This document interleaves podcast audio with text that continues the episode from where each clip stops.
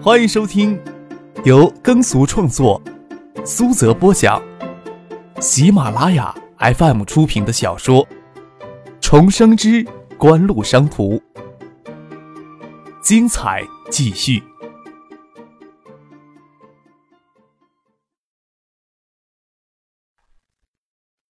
第五百零六集。刘觉赶到了市委，听介绍员转述了关于给建业数字产业构想做配套产业园的设想，当然十分赞成了。但是市里在电子信息产业配套方面经验十分不足，对如何策划好能更好的取得建业的支持，又能如何最大限度的利用锦湖提供的帮助，这对刘局来说是没有头绪的事情。不用监察员张之行说，刘局的第一个念头就是希望锦湖能直接派人配合。一般来说，新屋市里当然不可能向锦湖提出这种额外的要求。但是张之行是张克老子，又是新屋的常务副市长。刘觉与江守元的心思一样，要新屋的心情能获得锦湖的支持，脸皮就要放得厚一些。江守元跟刘觉说道：“世纪锦湖大酒店的美女老总，翟丹青会代表锦湖全程协助配套产业园的策划与运作。”翟丹青曾是市委招待处的主任，正科级的国家干部。刘觉虽然与翟丹青接触不多，却晓得这个女人是一个厉害而且漂亮过分的女人。张之行总是要跟锦湖的事务截然分开，不然以张之行太上皇的身份，或者锦湖体系里的人多少有些无所适从。即使在新屋也是这样，张之行基本不会过问锦湖的事情，即使要过问，也是直接问张克。在新屋那里，知道锦湖底细的人眼里，翟丹青就更像是锦湖在新屋的代言人。捐赠巨额修建城防江堤，与新屋高职院校联合创立初等职业教育机构。捐赠给旅游学校，提高办学条件，这些事情都是翟丹青出面处理。江上元的话，刘觉没有太多的惊讶，说道：“那行，我将开发区的几个头目都叫到市里来，再请世纪锦湖大酒店的美女老总一起过来，先讨论一下。”刘觉没有江上元那么豁出去，他觉得与翟丹青打交道，总比跟张之行的儿子打交道顺心一点。翟丹青对张可提出的设想还不能做到巨细无遗。看过张克给他的资料，下午还有魏兰约了张克、唐静一起到新筑的城防江堤上边玩边谈事情。站在新筑的城防江堤上看风景相当不错，还能看见浸在江水里旧的城防江堤，还有些残剩的江堤。张可当初就是借助他的纨绔之气，一举拿下城防江堤岸，将罗桂元这颗毒瘤从新屋摘走了。谁能明白他气度呢？翟丹青看着唐静与未来趴下江堤去嬉玩，他才敢放肆的看着张克。作为的男人眼睫毛似乎过密了一些，散着清澈瞳光的眸子里温脸如玉，脸色白皙，脸颊分明。翟丹青将眼神从张克的脸上挪开，说道：“你让人处理这件事啊！过了春节，我要脱岗进东大学习啊！”这段时间过去，可能就对世纪锦湖的事物无法插手了。那不是说我要失业了？哼！张克笑着说：“谁舍得让你失业呀？不是让你放开手脚去祸害人间吗？你自己有什么规划没有？”这个世界，女人总是随波逐流的。翟丹青说道，神情娇柔而妩媚。张克转脸看着江堤下的乱石，说道：“可别说的可怜兮兮的，这个世界有多少人不是随波逐流呢？总之呀，你自己想要做的事儿，那就请你帮我。你有自己想做的事儿，我也不应该将你硬留下来。以后会有越来越多的事情不方便由锦湖直接派人出面处理。张克他又是懒散人。”要不是翟丹青过于艳丽的话，的确适合将他留在身边处理这些事儿。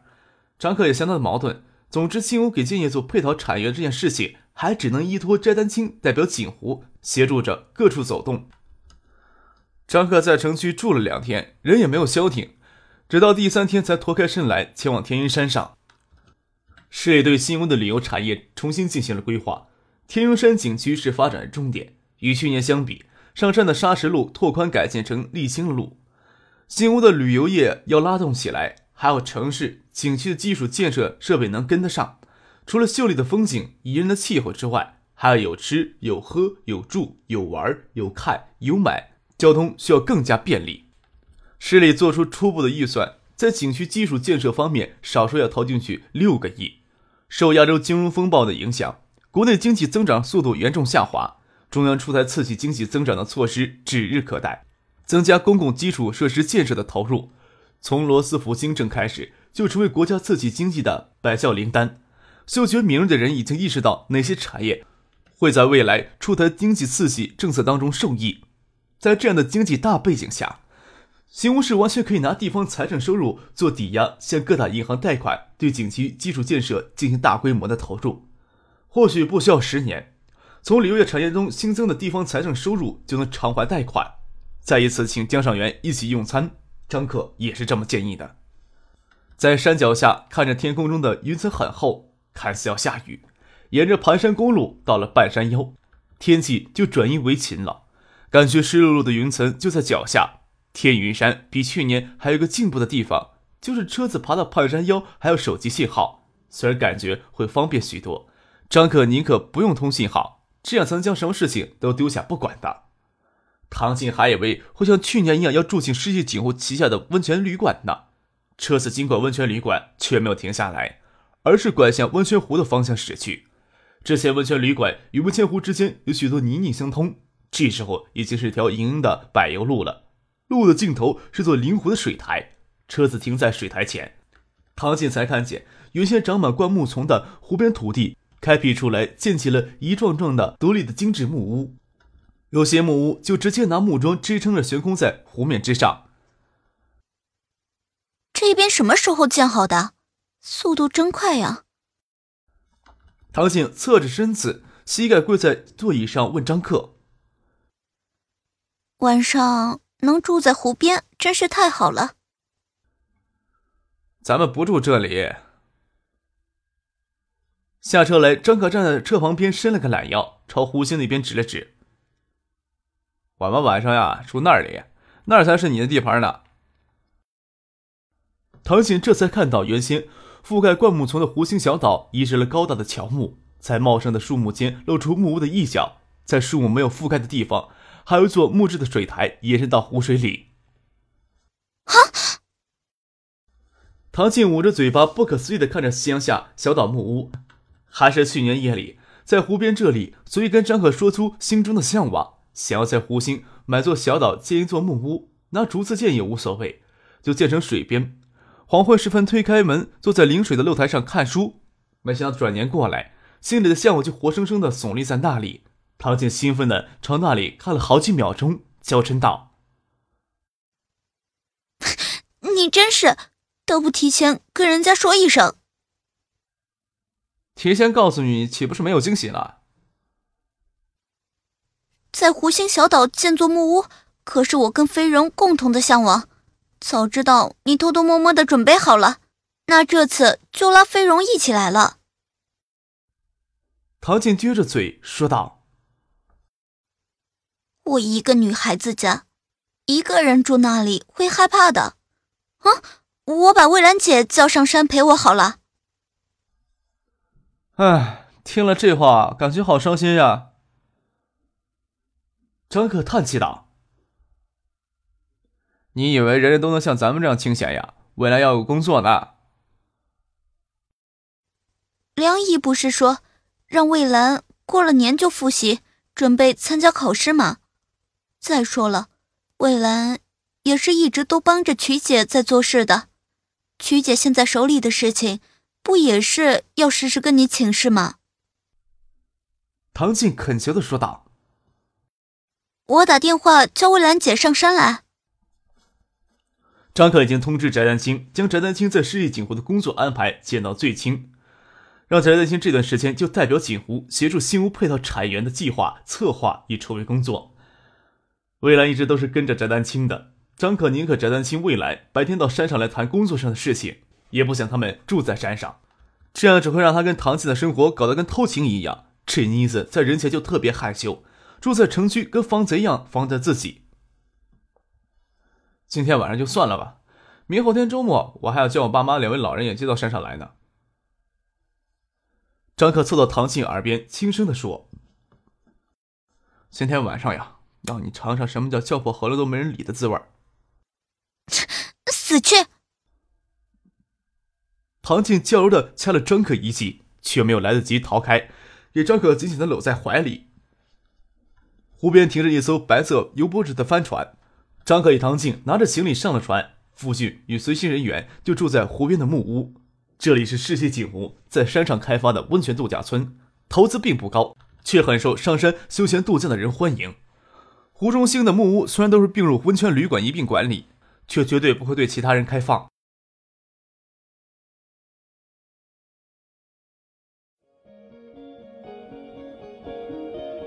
您正在收听的是由喜马拉雅 FM 出品的《重生之官路商途》。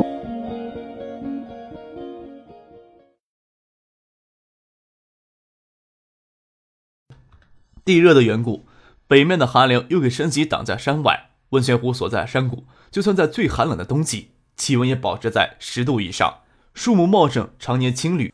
湖光山色掩映之间，还有一座原生态的村寨伫立在温泉湖的北岸，的确是个养性怡情的好去处。张克与唐静上了小岛，岛上的木屋比唐静想象的还要别致，后院给人一人高的木篱围着，天空给茂密的树叶遮盖住。青条石铺的小径，小径之外都是铺满鹅卵石。整座后院就是一个浅浅的水台，除了造型别样的湖石伫立在水潭当中，还飘着几片给风雨打落的落叶。后院的一角有一座拿晶莹洁白的石灰石堆砌出来的别致而小巧的浴池，有一管竹子从木篱外伸出来，流出热气腾腾、清清沥沥的滑落在浴池里面。都不晓得这温泉热水是从哪里引出来的，温泉里的水溢出来。流进后院的浅水潭里，也不晓得最终会排到哪里去。前庭就是湿润湖水的水台，水台上还有遮阳的草寮。设计师是谁？这里真的很漂亮。唐信将行李丢下之后，就将屋前屋后看了个遍，越看越满意，才大腿巴叉的倒在前厅露台的藤椅上，跟张可说话：“你有没有兴趣知道？”我怎么会没有兴趣知道？唐静翻转过半趴的藤椅上，好奇的看着张可。是他吗？唐静突然想到许思，看到张克心虚闪躲的眼神，撇了撇嘴，又说道：“谁说我没有兴趣知道？”张克连唐静连带人的藤椅都拉了过来，问他：“会不会不喜欢呀？”“怎么会？”唐静侧过头来，凝视着看着张克。嗯，真的很漂亮，他很用心啊。张克捧起唐静娇嫩的脸蛋，亲吻起她粉润的嘴唇。要知道一个女孩子心里怎么想的，听她说话也未必有用，还不如看她身体的直接反应。唐静却担心会给湖边的人看见，拉扯着张克进屋去。张克倒是想让唐静尝尝叫喊破喉咙都没人理的滋味儿。好不容易连哄带骗将唐静剥了个精光赤条后丢到后院的温泉池里，就接到翟丹青的电话，说是冰老大刘冰刚到山上来，要请他赏脸吃饭。张克与唐静稍泡了一会儿温泉，又坐船回到岸上去。夜里反正要在温泉旅馆里用餐，刘冰与翟丹青已经在那里等他们了。刘冰是新屋的地头蛇，为人又知进退。翟丹青能在新屋险恶的环境里生存下来，没有给扎的吞的都不剩掉。也有他很大的因素。要说刘冰对翟丹青没有念想，那也是自欺欺人。但是他晓得，像翟丹青这样桀骜不驯的女人，不是自己能驯服的，也不是普通有权有势的人能够驯服的。做人最难得的是要知道自己的分寸。刘斌这一点就比别人要好，就能对翟丹青保持尊敬，两个人能互为援应。张之行到新吴上任之后，新吴的旧有势力均衡就给彻底打破了。很多人都翘首企盼，望着丹青这个女人栽跟头一样，然后给哪个大佬弄过去金屋藏娇。谁能想到她摇身一变成为世纪锦湖在新吴的代理人，成为更多人要巴结的女人？刘冰当然是知道里面的内情了。由于张克的关系，翟丹青在世纪锦魂内部的地位也相当特殊。有哪个男人会不想拜倒在翟丹青的石榴裙下呢？刘冰一直在想，张克这么血气方刚的青年，能不能抵挡住翟丹青的诱惑？看着张克与唐静从远处走过来，而翟丹青看过去，眼神有些掩饰不住的热切。刘冰心想：莫非要反过来了？刘冰热切的要跟张克见面，是他从翟丹青那里听到新吴依托建议筹划配套产源的设想。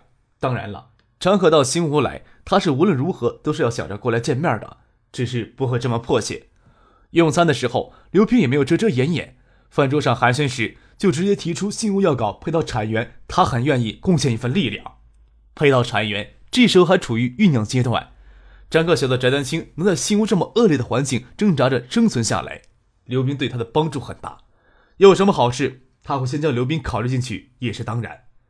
当然了，要做成一件事儿，将会有更多的一致的利诉求势力纠结到一起，无疑会事半功倍。翟性思路是对的，江克不会拒绝刘斌的要求，只说道：“这件事儿呀，还是以势力为主。锦湖呀，不会抢什么风光，也没有什么风光好抢的。大信集团最近在新屋蛮受市里器重的。”我看冰老大还是要多跟市长刘觉沟通沟通的。刘斌是越了解的越深，越觉得张克的主意不凡。锦湖背后纠结的权势是外人难以想象的。新屋要依托建业办好配套产业园，没有锦湖在背后推动，得不到建业市的支持，很难想象所谓的配套产业园要熬到多少年才能成规模。大兴集团想参与其中，与江赏元、刘觉甚至张志新沟通都是必然的。但是先得到张克的首肯。其他复杂的事情都会变得简单易行。这件事情涉及到方方面面的关系，涉及到新屋市里的是肯定，还会涉及到经营势力与相关的主管部门。张克让翟丹青代表锦湖出面推动这事儿，也就是说，翟丹青以私人助理或者代理人的身份与方方面面的关系网接触，那可以说是翟丹青正式在锦湖体系内获得一个特殊的地位。刘冰这时候又在想，张克与翟丹青之间，最后谁能吃掉谁的这样问题。拥有无上权势的男人与角色又风情无比的女人，永远是这个世界的主角。